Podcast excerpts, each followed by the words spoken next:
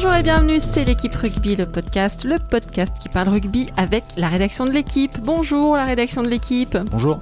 Bonjour. Bonjour. Cette semaine, on va commencer avec un petit peu de top 14 avant trois semaines de relâche pour cause de tournoi et on va se demander si le top 14 ne serait pas peuplé de villes tricheurs qui font du trafic de piliers en fin de match, au vu et au sud de tout le monde. Puis on passera à l'équipe de France, puisque aïe, c'est la saison du tournoi destination. On va se demander si le changement radical de, de méthode de management sera suffisant pour relancer les Bleus.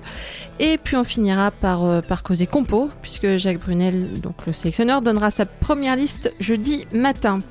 On parle de tout ça avec le journaliste de la rubrique rugby de l'équipe, euh, Alexandre Bardot. Bonjour Alex. Bonjour.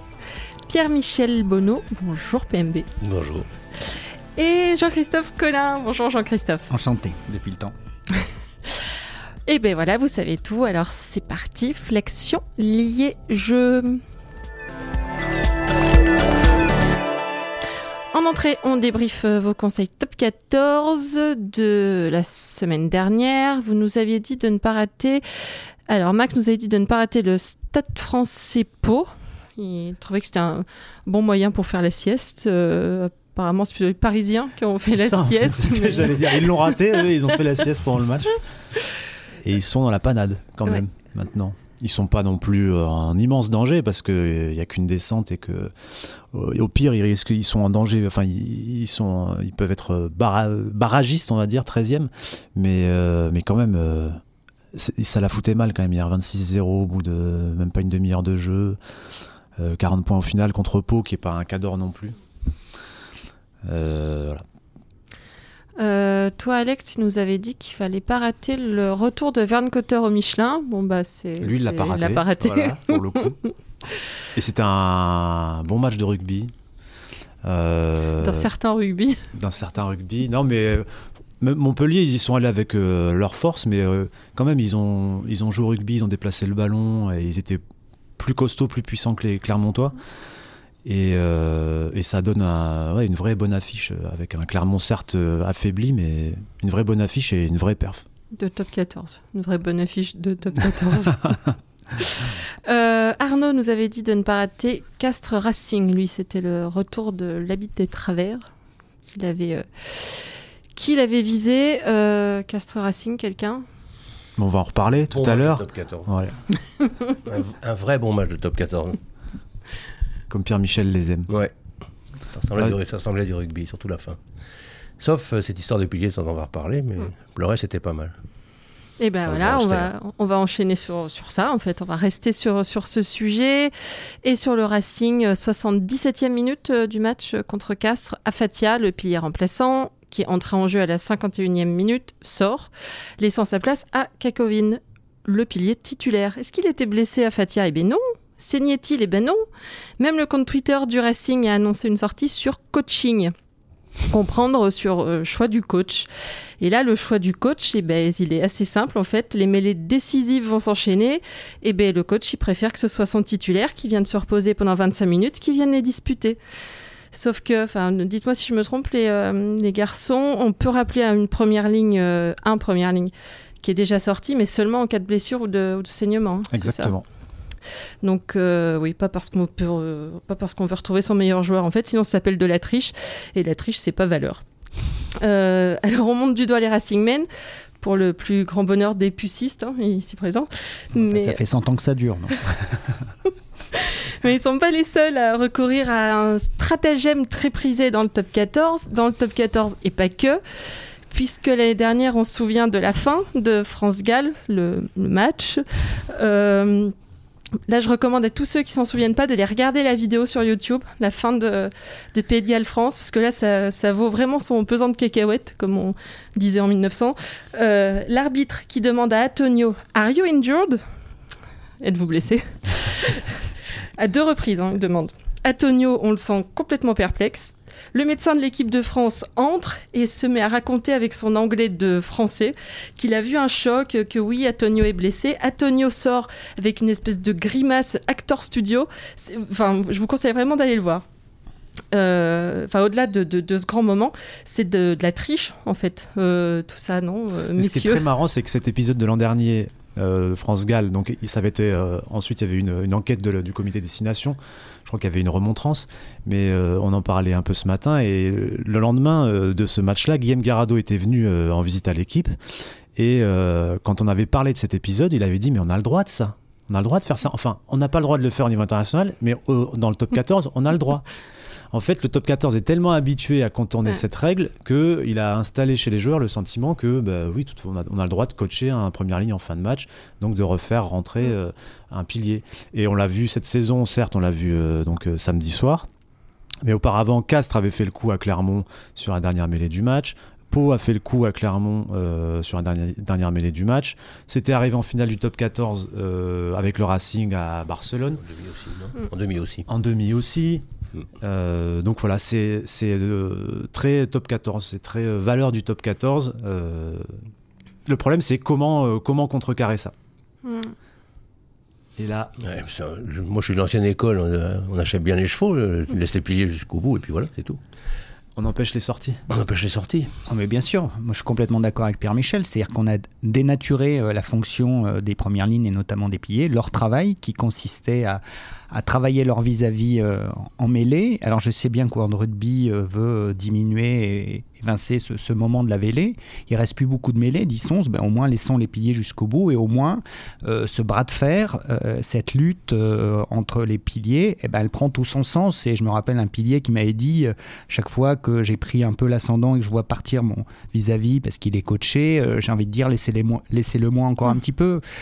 Donc voilà, c'est pas normal euh, qu'on enlève euh, ce morceau de bravoure qui est l'affrontement des piliers. Je parle même Parce pas de ceux dont vous parlez, qui est pour moi La seule, logique, la seule logique, si on fait pas ça, c'est de, laisser les, les remplacements totalement libres, de sortir des, des lignes offensives, des lignes défensives euh, à chaque action, comme au foot américain. Il y a pas de raison que, il y a pas, de- tout le reste, c'est de la focuserie. C'est des- c'est ce, qui a, ce qui a commencé à se produire quand il y a eu les, les blessures, les saignements, et les faux saignements, les machins. C'était, Ouais. Au début, il fallait que ce soit consta- constaté par un médecin neutre au bord du terrain. Et, et- et petit à petit, c'est devenu totalement libre. Il faut aller au bout de la logique. Exactement, Mais- allons au bout de la logique. si on, a- si on, par exemple, on interdisait le remplacement de piliers hors blessure, on arrivera à la même situation, c'est-à-dire que des piliers simuleraient des blessures. Oui, mais après, on a un médecin euh, qui a signé le serment d'Hippocrate. Il peut dire, enfin voilà, à un moment donné, le- un mec le- qui te dit euh, j'ai mal au dos par exemple, un pied qui te dit j'ai mal au dos, comment tu fais comment tu peux euh, contester le fait qu'il ait mal au dos? Tu vas pas lui faire passer une radio au Mm. bord du terrain, tu vas pas lui faire euh, des, des exercices. oui, mais dans, faire faire dans la exercices. mesure où, où, où on va dire que euh, voilà, l'affrontement du pilier, c'est, euh, ça fait partie pleinement du jeu. Les piliers, ils vont retrouver euh, cet amour et au moins Oui, c'est les coachs. Non, mais, oui. Là, je vais ressortir une histoire que je racontais à Christelle ce matin, une vieille, je- je- quand- à l'époque du, du Racing des années 80, euh, entre 95 et 2000, grosso modo. J'ai un copain qui était un jeune pilier gauche. Il est appelé pour la première fois en équipe première pour jouer contre le Stade Toulousain. Euh, il était en équipe de France jeune, donc plutôt bon niveau, mais en face, c'était Califano, Tournaire, Soulette, etc. Et le Racing savait qu'il allait souffrir en mêlée. Il l'a mis comme remplaçant, ce jeune pilier, et à un moment, euh, l'entraîneur l'a fait rentrer sur le terrain avec la consigne de la première mêlée. Euh, tu restes euh, par terre, tu fais semblant que tu es blessé, tu ressors, on peut pas refaire rentrer de pilier, enfin je sais plus quelle était la règle précisément, mais en tout Mm. cas, la Le fin du Racing, match, quoi. Mais voilà, c'est Pendant les- typiquement Racing Man. Si Pendant- tu veux me raconter que le Racing passe depuis un siècle, c'est de contourner les règles, cas, on est d'accord. Pendant 20 ou 30 minutes, le Racing, les, les mêlées n'ont plus été poussées, ce qui avantageait plutôt le Racing. Donc en fait, quelle que soit la règle, tu, peux créer, tu trouveras un biais. Non, sauf si, si- mais si tu interdis vraiment le remplacement. Ah, mais Bah, dire que, mais, il y a une, le un match du tournoi. fracture de la cheville. Il y a un match du tournoi des années 70, soit le- fin des années 60 plutôt. Ray McLaughlin, il a ou McLaughlin, je crois, il a fait terminer ce- ce- ce- son match avec une fracture du tibia, fissure du tibia, et il a joué pilier, il a fini son match. hein. oh, la radicalité. Mais non, mais, c'est- c'est- non, mais On c'était n'est pas moi qui la règle, ça existait. Il n'est pas, le type, tant qu'il pouvait rester debout, il restait. quoi. Sinon, tu terminais à 14. Euh, Tu terminais à 14. Ouais, mais le problème, c'est que tu peux pas déterminer aujourd'hui si un joueur, tu vas pas laisser un joueur blessé sur le terrain. et Mais c'est le joueur qui de- sort. S'il en peut plus, il sort. Mais même, tu fais comment t'es mêlé Ah bah là, Antonio, euh, Eh ben, d'un il est seul coup, il n'en pouvait plus. hein. Donc tu peux tricher sur les blessures. En fait, c'est très compliqué. Aujourd'hui, trouver la bonne solution, la solution juste, c'est très compliqué. La dernière fois, on se disait, euh, quelqu'un disait, mais on n'a qu'à euh, sus- on n'a qu'à empêcher le joueur, le pilier sortant, de jouer la semaine suivante. Sauf que tu peux avoir un joueur qui sort vraiment sur blessure à la 78e, qui se fait. euh, Bah, S'il est vraiment blessé, il mal. joue pas la semaine d'après. bah, tu, peux récupérer il a en pas 4, joué 5 la- tu peux récupérer en 3-4 jours d'une blessure parfois.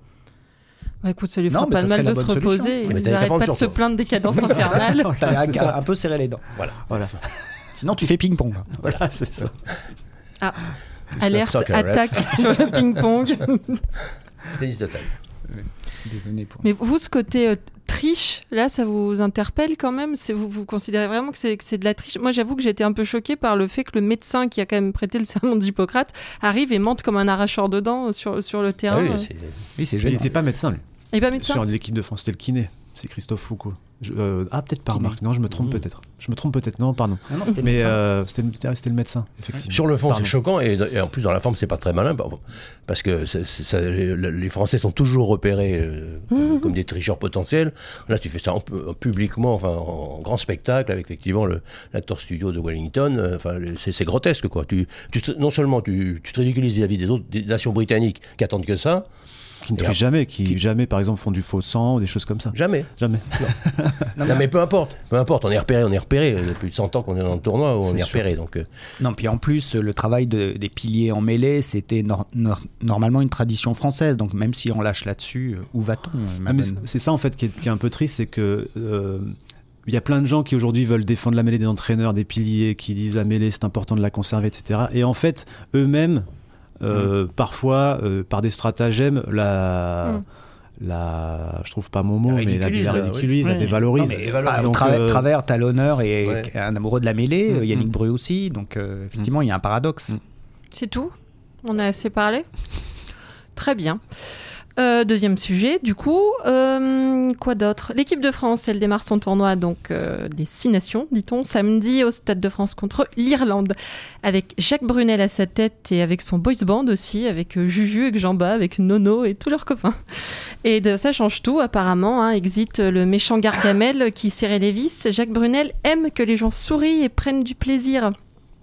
Dans l'article de Richard Esco paru dans, dans l'équipe qui expose la méthode Brunel, un joueur se félicite par exemple qu'il n'y ait plus besoin de demander l'autorisation pour aller acheter un tube de dentifrice au supermarché.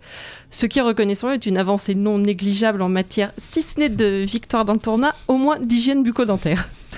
Donc le papier est plein de gentillesse. hein. On a même une alerte. euh, Le groupe vit bien. On a, on, on a tout. C'est c'est simple. On a l'impression que Marc Atraz, qui est le, le doux nom donné au, au Centre national de rugby par ses pensionnaires, est devenu l'île aux enfants.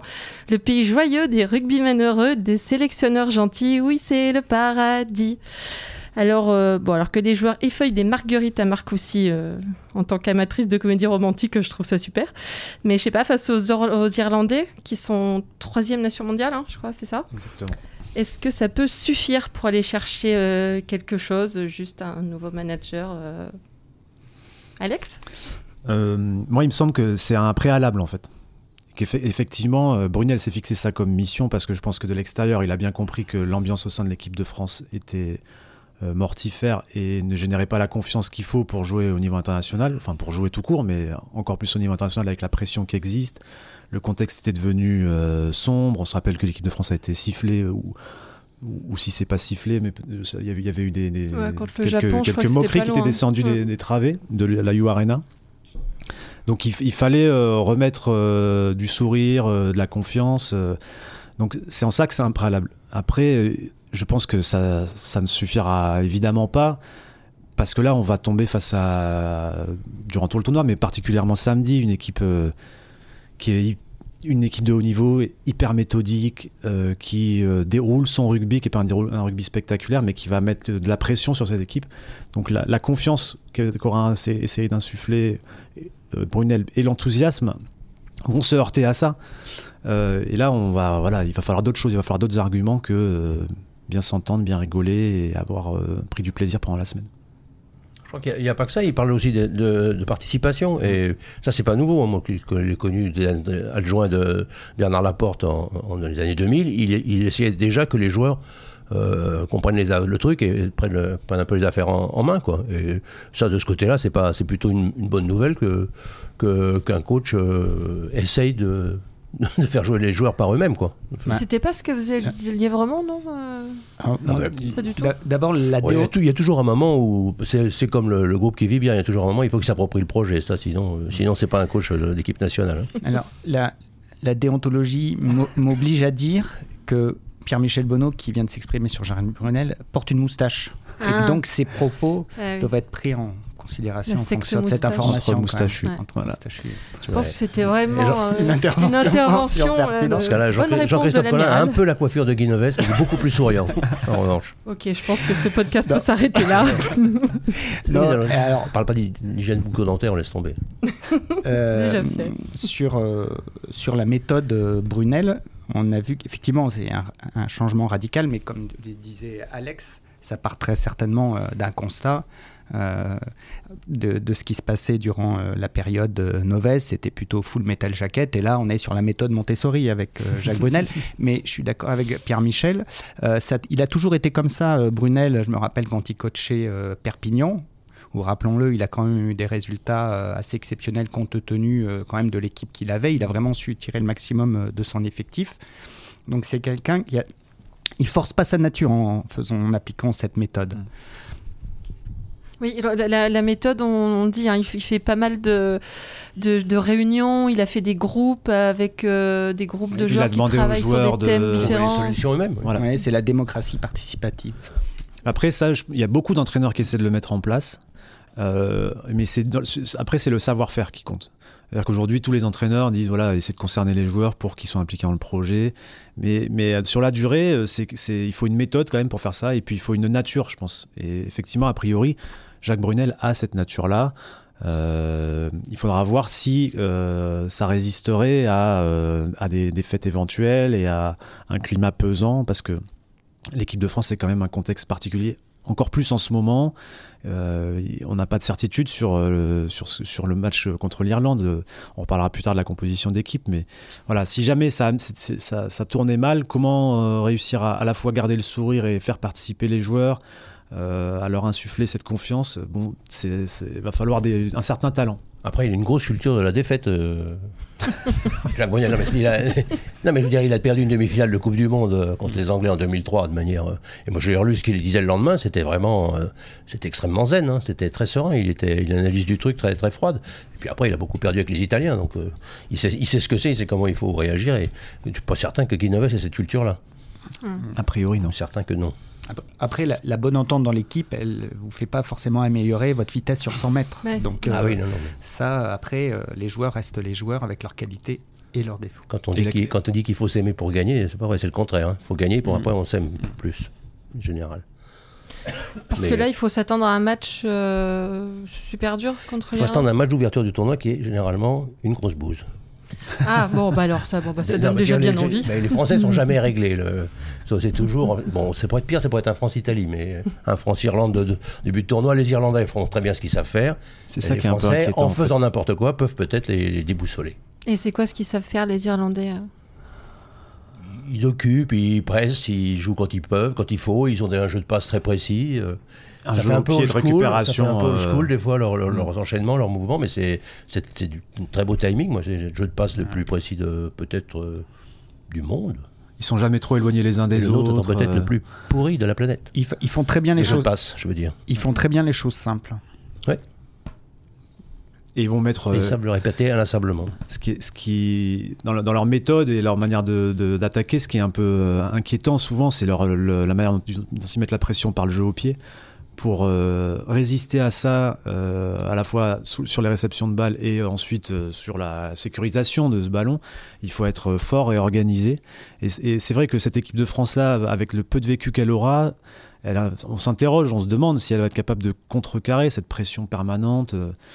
voilà. Et c'est pour ça que je disais tout à l'heure qu'il va falloir autre chose que cette part de- d'enthousiasme et de confiance et de plaisir. Il va falloir être très précis aussi. Est-ce qu'en 15 jours, ils auront eu le temps de bosser bien, d'avoir tout prévu Après, c'est quand même mieux de jouer sans avoir la tête rentrée dans les épaules en ayant peur Ça, c'est de sûr. prendre un coup de règle Ça, sur la sûr. tête du pépère fouettard. hein. C'est Euh, clair. Je pense que ça peut les aider un peu à, à tenter des choses. le, le début de match, je pense, va être déterminant si, euh, si la, la France arrive à bousculer les Irlandais, à se mettre en confiance, à peut-être à marquer quelques points. euh, peut-être qu'elle pourra faire durer. euh, qu'elle pourra même peut-être l'emporter. Si jamais elle prend vite la pression, euh, toute, la, toute la confiance que Brunel aura essayé d'insuffler, elle va peut-être s'effondrer dans ces, dans cette, dans ces minutes-là, euh, dans ces 20 premières minutes. Hmm. On peut s'attendre peut-être à un jeu un peu limité quantitatif, je, ne- je- le mot ne, me- ne, ne me vient pas. je simplifie à l'extrême, du coup, peut-être, euh, non ça, C'est on- ce qui sort de Marcoussi, c'est que le, le, le cahier de jeu, ou je sais pas comment on dit aujourd'hui, parce qu'il n'y a plus trop de cahiers, mais plutôt des tablettes, euh, a été euh, simplifié, qui sont, euh, ils sont allés, euh, ils ont sans doute réduit le nombre de combinaisons, euh, que ce soit en touche, derrière, le nombre de lancements de jeu, pour faire des choses simples, mais les maîtriser. Hmm. S1, S2, sauter Voilà. 1, sauter 2, et puis salade de fruits quand Ouais. il y a embrouille. Une croisée. Moi, J'ai vu l'équipe de France gagner en Afrique du Sud avec une combinaison. hein. Ils, avaient, ils avaient eu le temps de répéter qu'une combinaison. ça, c'était en 1968. Pas du tout, en 2001, 2001, 2001, mais je pense que tu peux prendre les Sud-Africains, tu pourrais les prendre encore aujourd'hui euh, sur une combinaison. C'est sûr, même en- un premier match en juin, tu vois, il faut que les circonstances s'y prêtent. Et un premier match du tournoi, c'est un peu aussi, le- même si les Irlandais sont très peu en place, effectivement, ça peut toujours, euh, c'est jamais sur un malentendu. il faudra beaucoup d'enthousiasme, en tout cas, quoi qu'il arrive. Eh bien, alors, euh, restons sur cet enthousiasme euh, et euh, finissons sur euh, la compo, vite fait. Euh, Jacques Brunel dévoilera sa liste euh, jeudi matin. Pas, il n'y a pas eu une grosse surprise, vraiment. Il n'y a pas de trucs qui nous ont euh, accroché au lustre euh, dans sa liste des 32, déjà. euh, donc, je sais pas. on- Si, il y a eu des trucs qui t'ont accroché au lustre, toi, PMB Ben, le jeune Palis, par exemple, pour ne prendre que lui, euh, il n'est pas tellement prévu.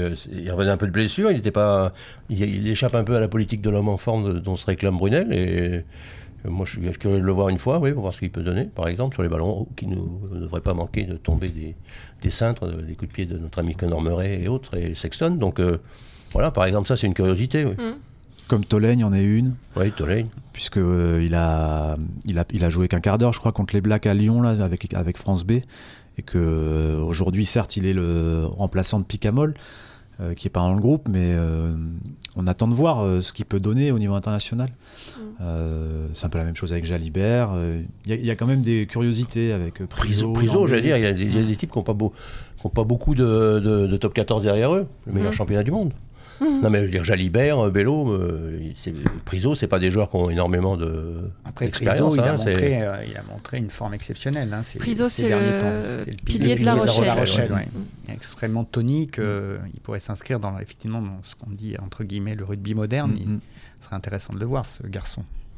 si on, si on se projette un peu sur l'équipe, il est possible qu'il y ait 5 novices qui commencent, qui débutent le match. Donc Priso, pilier gauche, euh, peut-être Lambé, deuxième ligne, euh, en- Tolagne en troisième ligne centre, euh, Jalibert en 10 et Palis à l'arrière. Euh, c'est ça fait beau, ça fait quand même beaucoup ouais. ça fait Mm. beaucoup et puis ça fait potentiellement euh, 8 10 15 dans l'axe d'une équipe c'est des, des postes importants euh, avec des, des débutants euh, ça fait partie des- de la part des, de- de- enfin, ça fait- ça fait partie de l'incertitude avant ce match-là. Comment ces joueurs vont réagir à ce contexte, à ce niveau Euh, Et puis ce qui est assez étonnant, c'est à l'ouverture, euh, entre Bello et Jalibert, il y a deux sélections. Quoi. Il y a un poste normalement euh, avec, qui demande de l'expérience. Et là, donc, euh, entre le titulaire et le remplaçant, ils, ils compteront deux sélections. Donc pour ouvrir le tournoi, euh, bonne chance les gars. 90 de moins que Sexton. à peu près. Ce qui euh, le, le, le choix du, enfin le, le fait que ces deux 10 soient si jeunes, d'ailleurs, fait plutôt pencher la balance aujourd'hui euh, pour, le, pour le choix d'une mine mêlée sur euh, Machno, a priori, Mm. Puisque Machno, euh, des, des trois demi de mêlée restants après le forfait de Para, est le plus expérimenté. On avait vu que Dupont avait fait un premier match assez tonitruant et fait un début de saison tonitruant, Mm. mais il a au total euh, trois sélections, je crois, et qu'il il avait souffert contre l'Afrique du Sud et le Japon.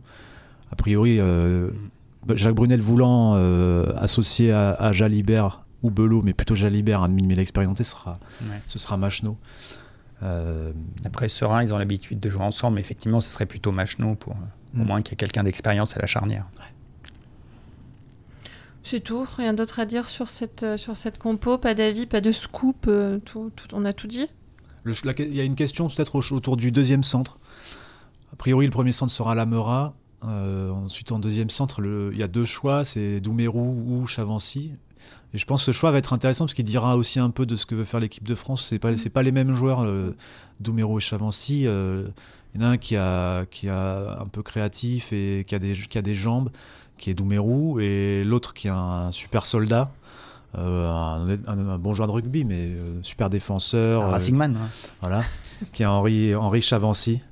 Euh, on, va, on va savoir, je pense que l'indication du deuxième centre va donner une idée de ce que veut faire l'équipe de France, si elle veut se lancer dans un jeu avec beaucoup de- d'offensive ou un jeu plus, plus en contrôle.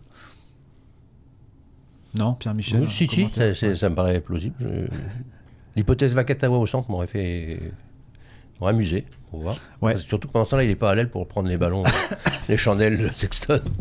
Ça, ça va être une vraie question du match aussi. Si, c'était dit. Thomas Vakatawa euh, aux ailes, euh, face au, au jeu au pied de Conor Murray et de Johnny Sexton, euh, voilà, Ça le point, temps. point- ça le temps, possiblement ça le temps. Interroga- interrogation. C'est pas les deux joueurs les plus habiles sous ce type- dans ce Ouais. type de conditions. Quoi. Mais derrière, ça va être qui? On a joué pendant des années avec Serge Blanco aussi, hein, Ouais. qui n'était pas une assurance Tourix sous les chandelles, comme quoi.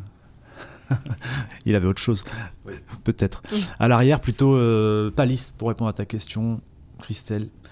Palis, mais bon, il y, a, il y a Benjamin Fall qui est candidat pour les postes, pour ces postes-là aussi, et qui est sous les ballons hauts ces derniers temps, notamment contre le Leinster là récemment, a montré quand même des solides garanties. Euh, il a beaucoup été arrosé, il a beaucoup récupéré, euh, enfin il a, il a, il s'est pas troué jamais, je crois. Et donc voilà, que ce soit à l'aile ou à l'arrière, c'est une option. Mais ils vont être complètement paumés, les Irlandais, en fait. Ils savent pas du tout à quoi s'attendre. On peut tout à fait les prendre. hein. Il va falloir qu'ils aillent chercher dans les vidéos du top 14. C'est clair, pour voir, pour voir certains joueurs à l'œuvre, il va falloir qu'ils ils- ils toquent à la porte de Canal Plus pour avoir les images. Euh, très bien. Eh bien, écoutez, qu'est-ce qu'on fait? On dit pas Ben, mal de euh, Clermont? Non, on dit, si, on veut, quelqu'un veut dire du mal de Clermont pour finir ou, Non, non, euh, hein, non serait pas joli, Non, joli. Ce serait, pas on, comme ça. on dit du mal que des champions. ce serait d'une méchanceté crasse, mais que tu es méchant, tu es une vipère avec une moustache. tu ne seras plus jamais invité. Tu n'es plus mon copain. Eh ben, tu vas quand même me donner ton pronostic euh, pour France-Irlande, toi et ta méchanceté. Vous Ça ne te allez euh, faire pas. une réunion pour me donner votre pronostic. Euh, De partout. Avec une Match, de match- Henry. match arrêté. De manière générale, match arrêté. salade de fruits en. Euh, 9-6. Un truc vraiment qui te plaira pas. Ah oui, tu penses vraiment que ça va être moche. J'espère que oui, ça peut être très moche. Toi, ça te Il, pleut un peu, il est prévu un peu quelques gouttes, non Hmm. Un bon temps irlandais, ça peut favoriser les Français. Hmm, C'est un petit peu surréaliste. Que Non, tu pas du tout. ça, C'est- je- La Seine peut déborder encore davantage. La Seine peut monter jusqu'à- du la basilique, France, euh, Voilà. Voir flotter les ossements des rois de France sur le terrain. Hideux, mais c'est notre sens, ou presque. Donc, euh, Est-ce que tu peux les- les- de donner de la les drogue à Pierre possibilités les, Michel, plus- les plus positives. voilà. Donc 9-6. Voilà, c'était. Pour euh, qui ça ne te regarde pas toujours pas Non, on- on ne pas. Bah, 9-6 à la maison, normalement, c'est nous qu'on gagne. Oui, si tu veux. Allez, marchons comme ça. Tu débordes d'optimisme, ça me plaît. J'ai un doute. J'ai un doute, donc ça veut dire que je pense qu'ils peuvent gagner. Ok. Et euh, toi, Jean-Christophe, tu penses aussi qu'ils peuvent gagner? Euh, non, je vais, je vais parier pour le match nul 15-15. Je- je sais pas. Ah. C'est vu déjà. Je- J'ai aucun, aucun argument derrière. Juste un feeling. non, juste un feeling comme ça. Oui, alors on a pris quelqu'un qui passait dans la rue, on lui a dit Est-ce que vous pourriez venir parler de rugby Absolument.